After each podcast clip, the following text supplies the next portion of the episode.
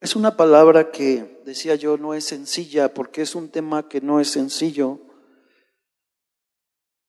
Vamos a, a recordar o saber acerca de la santidad. Santidad que la escritura, el apóstol Pablo a los hebreos habla en, en su carta, Hebreos 12, 14, dice, seguid la paz y la santidad, sin la cual dice, nadie verá al Señor.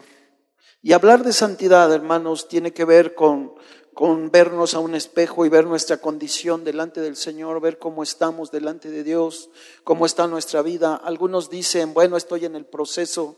Sí, hermano, estamos en el proceso todos, pero saben, cada día es más urgente buscar la paz y la santidad. Seguirla, porque hermanos, el día del Señor está muy cerca las señales que estamos viendo en las noticias, los sucesos que a través de las noticias nos enteramos que pasan en diversas partes del mundo, hermanos, apuntan, apuntan claramente a la venida de nuestro Señor y Salvador Jesucristo. Y no sé si usted está consciente en esta mañana de que Cristo está a la puerta. Cristo está más cerca de lo que nos imaginamos. Por tanto, es necesario, hermanos, que busquemos la santidad que busquemos ponernos a cuentas con el Señor, que busquemos estar en sintonía con la perfecta voluntad de Dios. Cada vez es más necesario, hermanos. No podemos pasar tiempo y decir estoy en el proceso. Eh, eh, sí hay un proceso de santificación que se llama, hermanos, pero no podemos pecar, Señor, perdóname y seguir en lo mismo. No podemos seguir así, hermanos. Dios es un Dios santo y Él viene por una iglesia santa, sin mancha y sin arruga. Y de eso tenemos que estar conscientes usted y yo cada día. Es por eso que tenemos que buscar la ayuda y la guianza del Espíritu Santo. Pedir que la misericordia y la gracia de Dios sea sobre nuestras vidas y que cada día nos vaya moldeando, porque Cristo pagó el precio, amados. Cristo pagó el precio para que usted y yo podamos estar algún día en su presencia por la eternidad. ¿Lo sabe? Sabe que Cristo pagó el precio. Vamos a ver qué nos dice la escritura y quiero que me acompañen, por favor. Vamos a ir viendo algunos pasajes de la escritura y acompáñenme, por favor, ahí al Evangelio de Lucas. Lucas capítulo 1, porque Cristo ya pagó el precio. ¿Cuántos andaban perdidos en sus delitos y pecados? Yo alzo mis dos manos. Andábamos perdidos sin fe, sin esperanza y sin Dios. Y Dios en su misericordia, ¿verdad? Trajo salvación a nuestras vidas a través de nuestro amado Señor y Salvador Jesucristo. Y el Evangelio de Lucas habla, ¿verdad? Zacarías, el sacerdote, ¿verdad? Ahí en el capítulo 1, verso 67, después de que vino el cumplimiento que el ángel Gabriel le había dado a Zacarías, vamos a leer a través de, de, Lucas, repito, 1, verso 67, y dice así, y Zacarías, su padre fue lleno del Espíritu Santo, el padre de Juan el Bautista, usted lo sabe, y profetizó diciendo, bendito el Señor Dios de Israel, que ha visitado y redimió a su pueblo. ¿Cuántos dicen amén a esto? ¿Cuántos traen Biblia, amados? Es una bendición ver la palabra aquí. Pero sabe, es mejor que abra su Biblia y que busque el texto, que se dé tiempo de buscarlo. Porque sí, gloria a Dios por la tecnología. Pero a veces la tecnología nos hace, y con respeto lo digo, un poquito flojos. Porque ya no vamos a la palabra. No la leemos aquí. No traemos nuestra espada y es necesario. Saque su Biblia, enséñame su Biblia, por favor. Gloria a Dios y gracias. Ábrala a los que no la han abierto y busque ahí Lucas capítulo 1, verso 67. Y los que no puedan porque necesitan lentes, gracias a Dios aquí está la tecnología, pero los que puedan, saque su Biblia y búsquelo. ¿Sale? Amén. Gracias a Dios es una bendición y es el corazón de nuestros pastores que aman a su iglesia. Gloria a Dios. Pero también debemos esforzarnos. ¿Sabe que hay gente que solo lee la Biblia cuando viene a la iglesia? Y entre semana no la abre. Y si en la iglesia no los instruimos también para que aquí busquen los textos, pues en la casa menos. ¿Sale? ¿Está de acuerdo conmigo? Gloria a Dios. Entonces estamos ahí, estamos hablando de Zacarías, ¿verdad? Y dice, verso 69, nos levantó un poderoso Salvador en la casa de David, su siervo, como habló por boca de sus santos profetas que fueron desde el principio. Verso 71, salvación de nuestros enemigos y de la mano de todos los que nos aborrecieron. Salvación de nuestros enemigos Está hablando acerca de Cristo para hacer misericordia con nuestros padres y acordarse de su santo pacto, del juramento que hizo Abraham nuestro padre, que nos había de conceder. Verso 74, que librados de nuestros enemigos, sin temor les serviríamos. ¿Cuántos dicen amén? Librados de nuestros enemigos, Cristo vino, ¿verdad? A pagar en la cruz del Calvario por usted y por mí, para librarnos, para anular, dice Colosenses 2.13, el acta de los decretos que era contra nosotros, para clavarle en la cruz y anular, ¿verdad? Y exhibir a los principados y a las potestades, dice Colosenses, triunfó públicamente sobre ellos en la cruz del Calvario. Cristo lo vino a hacer por usted y por mí, amén. Él tomó el lugar que a nosotros nos pertenecía en esa cruz. Y Él dice aquí entonces el verso 74 que librado de nuestros enemigos, sin temor, sin temor, siendo libres, le serviríamos. Amén. Pero verso 75, lea conmigo, en santidad y justicia en santidad y justicia. Es algo que no podemos, hermanos, dejar fuera. La santidad y la justicia de nuestro Dios. Porque Dios es un Dios santo, Dios es un Dios justo. Y nosotros tenemos que trabajar en santidad y en justicia cada día de nuestra vida. No podemos retardar, repito, el tiempo. Es que estoy en el proceso, hermanos. ¿Hasta cuándo va a tardar ese proceso? Si Cristo viene hoy en la noche porque está en el proceso, ¿se quedaría? Porque estoy en el proceso. ¿Hasta cuándo? Cristo viene como ladrón en la noche, repentinamente. Y debemos buscar la santidad y la justicia de nuestro Dios, sin la cual, dice, nadie verá al Señor. En santidad y en justicia delante de Él todos nuestros días, santidad y justicia. ¿Para qué se reveló Cristo? ¿Para qué nos redimió? ¿Para qué anuló el acta de los decretos? ¿Para qué tomó nuestro lugar en la cruz? Para que le sirvamos en santidad y en justicia todos los días de nuestra vida, todos los días. ¿Cuántos dicen amén? Pero hermanos, el Evangelio se ha diluido tanto que se ha convertido en una moda. La gente, los artistas, deportistas se acercan a Cristo, dicen que son cristianos y después se vuelven atrás. Y mucha gente por moda viene, se acerca a Cristo también porque pareciera que es una moda y vuelven atrás, y vuelven atrás y se alejan. Y saben, dicen por ahí de la moda lo que te acomoda. Y agarran el cristianismo como una moda. Y, ah, bueno, esto sí me gusta, me gusta la alabanza, vengo, pero no me gustan los mandamientos, no me gusta vivir en santidad, no me gusta dejar el pecado. Bueno, eso no lo tomo, porque de la moda lo que me acomoda. Y no es así. Dios demanda de nosotros santidad, una entrega total, que seamos justos también, hermanos, delante del Señor. Y el Espíritu Santo está dispuesto a hacer la obra en nosotros, pero es a medida que usted y yo se lo permitamos. El Espíritu Santo fue dejado, el hermoso consolador, para que nos ayude a caminar en santidad y en justicia todos los días de nuestra vida, dice Lucas. El detalle es que no somos tan espirituales. El detalle es que somos todavía demasiado carnales. Y el Señor nos está llamando a santidad, nos está llamando a vivir en el Espíritu, andar en el Espíritu. Y dice Gálatas, no satisfacer los deseos de la carne. Vamos a ver más. Número uno, entonces el Señor nos libró. Número dos, para que le sirviéramos. Número tres, para que seamos santos. Y número cuatro, para que andemos en justicia. Pero muchas veces el pueblo, perdón, se vuelve atrás, ¿verdad? Se vuelve atrás y apostata de su fe. Por moda me acerqué a Cristo, después me vuelvo atrás. Ah, es que es muy complicado seguir a Cristo. Mejor me hago un poquito para atrás. Hermanos, la apostasía es algo que se está viendo en estos tiempos y también es parte de las señales. Y debemos tener cuidado en nuestros corazones, cómo nos conducimos delante del Señor. Hay ejemplos en la escritura y quiero que me acompañe rápidamente ahí al libro del profeta Jeremías. Y es tremenda esta palabra y a mí me da temor hablarla de verdad, pero es la palabra del Señor y esta palabra es ejemplo para nosotros, dice ahí Corintios 10, son ejemplos que debemos tomar son ejemplos que debemos tener presente y, tener en cuenta. Vaya ahí al libro de Jeremías. Ya no está ahí el texto, búsquelo en su Biblia.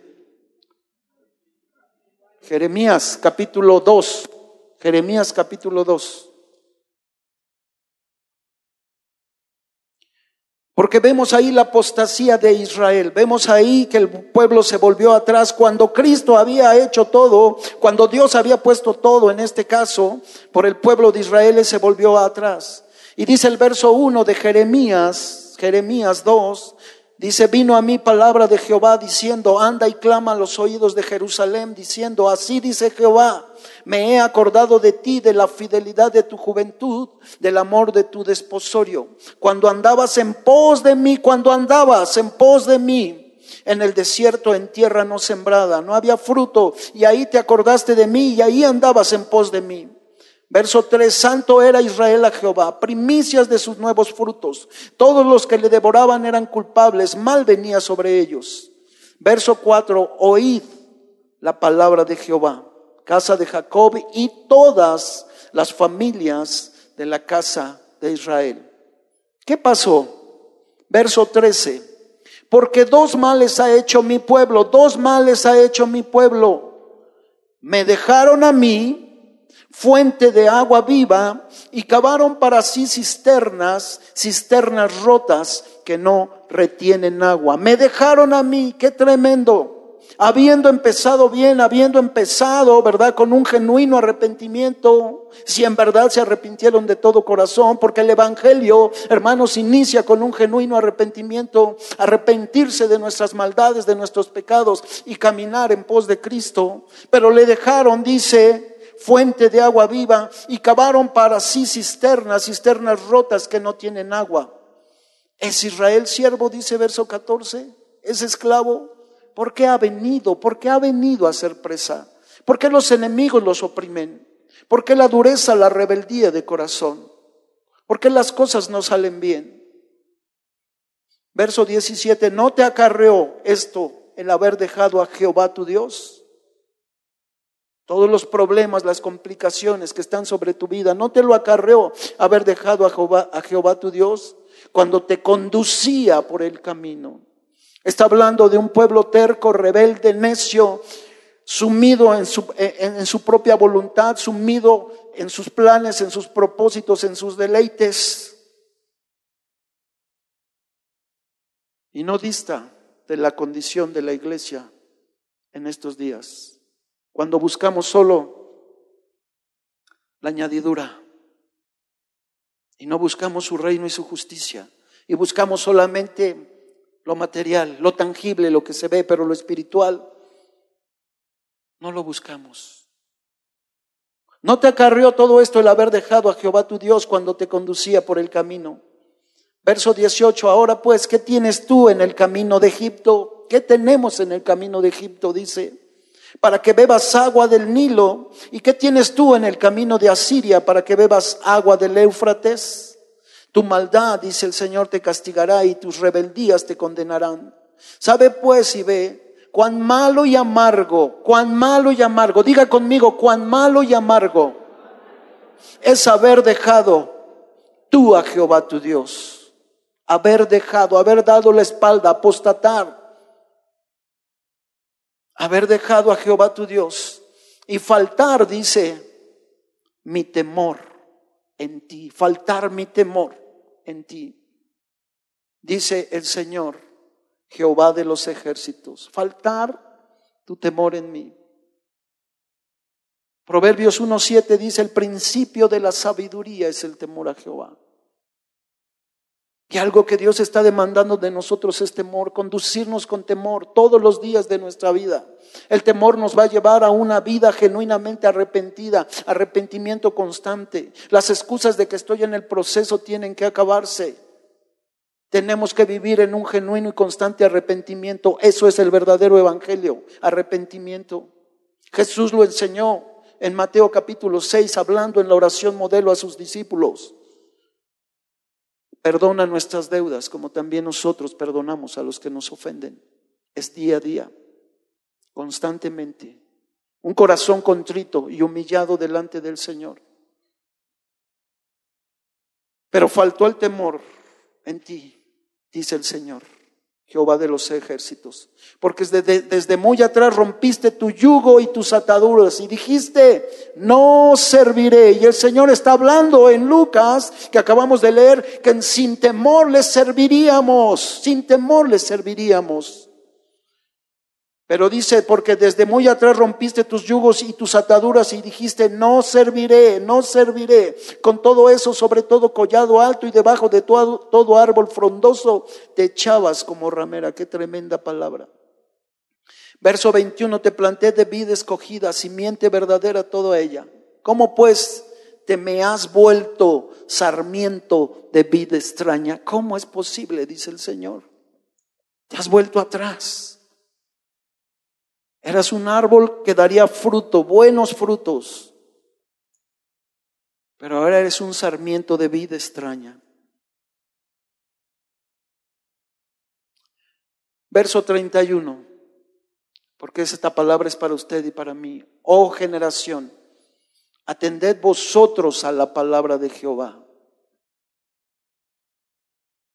32. Se olvida la Virgen de su atavío o la desposada de sus galas, pero mi pueblo se ha olvidado de mí por innumerables días. El profeta llorón que le llamaban a Jeremías tuvo que hablar esta palabra dura al pueblo, porque el pueblo se volvió atrás, se volvió de los caminos del Señor, se volvió del Dios que lo sacó de Egipto. ¿A cuántos nos sacó el Señor de Egipto? Gloria a Dios. Pero vamos en pos de Él. Somos fieles día a día. Estamos perseverando en buscar la santidad, la paz, la justicia, sin la cual nadie verá al Señor. O nos hemos acomodado a la moda.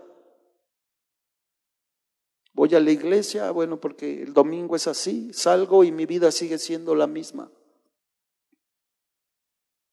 Verso 32, se olvida la virgen de su atavío o la desposada de sus galas pero mi pueblo se ha olvidado de mí por innumerables días, se ha olvidado de mí. Una palabra dura, una palabra de reproche, pero es la bendita palabra del Señor. Y lo que Dios quiere es que el pecador se arrepienta. Ese es el anhelo y el deseo del Señor. Que todos procedan al arrepentimiento. Verso 35, soy inocente de cierto, su ira se apartó de mí. He aquí, dice, yo entraré en juicio contigo porque dijiste, no he pecado, no he pecado. Justificación, no, estoy en el proceso. Estoy en el proceso. Hermano, cuando hay un genuino arrepentimiento y uno viene y se topa con Cristo, la misericordia y la gracia de Cristo viene a nuestras vidas y nuestra vida viene a ser transformada. Ahí inicia, hermanos, ese proceso que muchos le llaman, eh, ahí inicia una vida nueva, una vida nueva en Cristo. Jesús dijo, por sus frutos los conocerán. Y mi vida es un antes y un después de Cristo.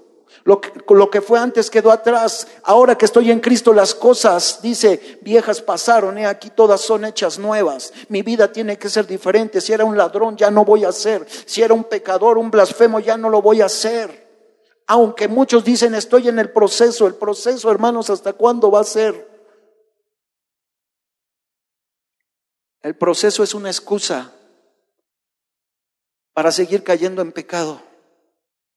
Y Dios nos ha llamado a santificación por su Santo Espíritu. Cierto que por nosotros mismos no podemos hacerlo, pero con la ayuda del Espíritu Santo sí. Y Cristo, repito, viene por una iglesia limpia, sin mancha, sin arruga. Una novia ataviada. como para boda, las bodas del Cordero. Y algo en lo que tenemos que trabajar es en la santificación, en la pureza. Cada día, clamando que el Espíritu Santo nos purifique, nos santifique, amados. Dicen amén. Repito, sin santidad nadie verá al Señor. Y Dios demanda santidad de usted y de mí. No podemos seguir jugando a la iglesita, no podemos seguirnos entreteniendo y decir estoy en el proceso. ¿Hasta cuándo se va a acabar? Si Cristo lo llamara hoy, ¿se iría delante de él? Y le diría, Señor, pero es que estoy en el proceso y me agarraste en el momento que estoy en el proceso. Hermanos, no sabemos cuándo Dios nos llame a su presencia. Y debemos conducirnos con temor y temblor delante de Él todos los días de nuestra vida. Todos los días. No podemos seguir así. No podemos ser como Israel, que apostató y se volvió atrás. Y rápidamente, por causa del tiempo, vaya conmigo ahí al libro de Esdras. Porque lo que Dios quiere es un corazón contrito y humillado, reconocer nuestra maldad, nuestra condición delante de Él. Él no viene para condenarnos, Él viene para exponernos a, la luz de su palabra y a través de un genuino arrepentimiento nuestras vidas puedan ser cambiadas y puedan ser transformadas. Capítulo 9 de Esdras rápidamente. Vaya rápido al capítulo 6 verso 3, por favor. Y dice así, en el primer en el primer año del rey Ciro, el mismo rey Ciro dio orden acerca de la casa de Dios, la cual estaba en Jerusalén, para que fuese la casa reedificada. Son tiempos de reedificar, de reconocer que estamos mal, arrepentirnos, pero reedificar la casa, reedificar nuestra relación con Dios. Dice reedificada como lugar para ofrecer sacrificios y que sus paredes fueran firmes, su altura de 60 codos y de 60 codos su anchura. Y ahí puede usted continuar leyendo por cuestión de tiempo, no me detengo, pero vamos al capítulo 9. Dice, acabadas estas cosas, verso 1 del de, libro de Esdras, los príncipes vinieron a mí diciendo, el pueblo de Israel y los sacerdotes y levitas no se han separado de los pueblos de las tierras. Dice, de los cananeos, eteos, fereceos, jebuseos, amonitas, moabitas, egipcios y amorreos y hacen conforme a sus abominaciones. Ya Dios los había sacado, los estaba trayendo del exilio, pero seguían con las costumbres y las prácticas paganas y malvadas. Y Dios tiene que venir a través de Esdras, verso 2, porque han tomado de las hijas de ellos para sí, para sus hijos, y el linaje santo ha sido mezclado con los pueblos de las tierras. ¿Cuántos son linaje santo? Pero aquí el linaje santo había sido mezclado con las costumbres, con los negocios que se hacían con los pueblos de la tierra. Verso 6. Y dije, Dios mío, confuso y avergonzado estoy para levantar, oh Dios mío, mi rostro a ti, porque nuestras iniquidades se han multiplicado sobre nuestra cabeza y nuestros delitos han crecido hasta el cielo. Desde los días de nuestros padres hasta este día hemos vivido en gran pecado, dice la palabra. Sabe, algo que Dios quiere es un corazón contrito y humillado, que usted y yo podamos reconocer nuestra condición delante del Señor, reconocer que pecamos, que le fallamos, que, que somos muchas veces inconstantes. Eso desea el Señor, que reconozcamos delante de Él. Y Esdras, ¿verdad? En representación del pueblo, reconoce esto delante del Señor. Desde los días de nuestros padres hasta este día hemos vivido en gran pecado. Verso 8, y ahora por un breve momento ha habido misericordia de parte de Jehová nuestro Dios para hacer que nos quedase un remanente libre y para darnos un lugar seguro en su santuario. Al fin de alumbrar nuestro Dios, alumbrar nuestro Dios, reconocer, ver cómo estamos delante del Señor, reconocer cómo, cómo está mi vida. a fin de alumbrar nuestro Dios nuestros ojos y darnos un poco de vida en nuestra servidumbre. Porque siervos somos, más en nuestra servidumbre nos ha desamparado nuestro Dios. ¿Siervos de qué? Del pecado. Siervos del diablo. Porque aún están atados. Hay ataduras. porque siervos somos, más en nuestra servidumbre nos ha desamparado nuestro Dios, sino que inclinó sobre nosotros su misericordia. No nos ha desamparado nuestro Dios, sino que inclinó sobre nosotros su misericordia delante de los reyes de Persia, en su misericordia. El Dios Santo, el poderoso, al cual alabamos, exaltamos, Él en su misericordia, hermanos, nos extiende su mano ¿Y sabe qué quiere Él? Que el pecador no se pierda, sino que se arrepienta. Y en esta tarde yo quiero invitarlo a que cierre sus ojos. Todos estamos delante de la presencia santa y bendita de nuestro Dios. Y en esta tarde yo sé que es una palabra dura, que confronta, que incomoda, pero así es la palabra. Y en esta tarde es mejor arrepentirnos delante de Dios, reconocer nuestras maldades, reconocer que hemos dejado al Señor. Muchas veces venimos a la iglesia por costumbre nada más, para cumplir, para ser vistos, para pasar lista. Pero lo que Dios está demandando de usted y de mí es que caminemos en santidad y en justicia todos los días de nuestra vida.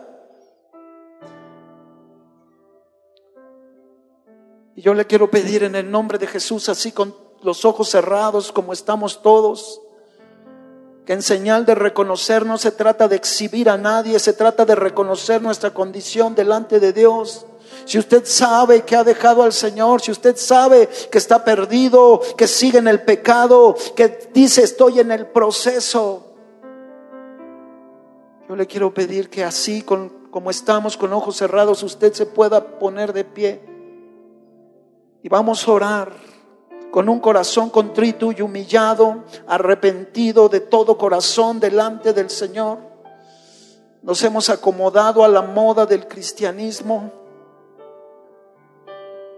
Y el Señor en su gracia, en su misericordia, Él nos da una oportunidad en esta hora porque Él no quiere que ninguno se pierda, sino que todos procedan al arrepentimiento. Y lo, lo bendigo en el nombre de Jesús por su valor, por su honestidad, por reconocer que delante del Señor no está bien.